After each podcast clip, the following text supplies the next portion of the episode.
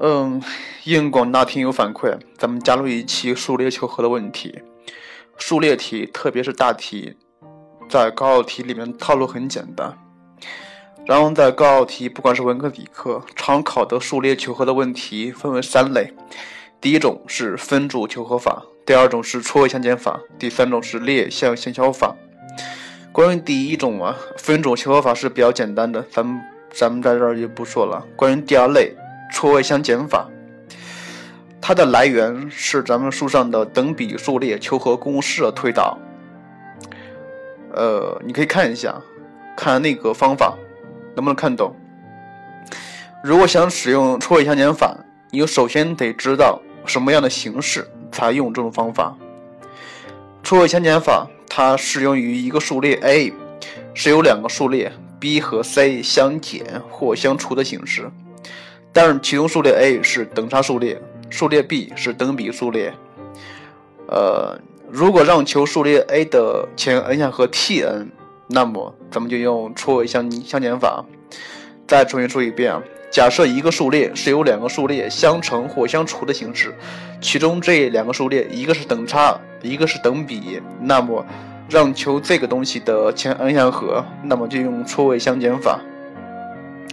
关于如何使用的话，咱们具体先。关于如何使用，咱们具体的先不谈了，挺简单的。然后你可以找个题目，然后看一看后面的答案。只要你把答案看懂了，估计这种方法你也会了。咱们在这儿需要说一下东西，就是这种方法你需要注意的几点问题。首先，你要确定这个数列里边哪一部分是等差数列，哪一部分是等比数列，这是第一点。然后第二点，你需要确定里边这个等比数列的公比是多少。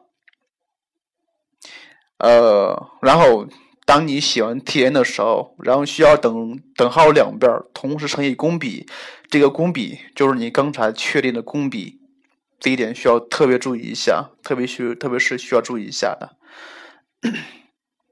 那既然是错位相减法，那么就应该使用错位了。错位，什么叫错位啊？错开第一个位置，就是说等号右边的每一项都往后错一个位置，第一个位置空下来，什么都不写。然后在这需要在这个地方，它涉及一个对齐问题。如何是对齐？看上下两个式子的指数是不是一样了？是不是一样了？如果上下上下两个式子的指数不相同，那么表示你没有对齐，必须要对齐了。然后两个式子相减，然后两个式子相减。这里没有规定是谁谁减谁，是一是减二十还是二十二还是二十减一十。但是咱们遵循一个原则，就是相减的时候尽量不要出现负数。比如说两个式子相减的时候，等号右边尽量不要产生不要产生负数，也不要产生负号。因为如果只要出现了负号，那么就有可能会出现计算错误。呃，对，就是这样。然后再最后说一点，就是说用错位相减法，你最后的化简要化化要把它化简成什么样的形式？化简尽量是有常数的，必须要合并；含有 n 的式子尽量合并，然后放在一起。关于这个法子，需要多多练才可以，因为中间它会有很大一部分的计算过程，只有你练得多的话，才能熟能生巧。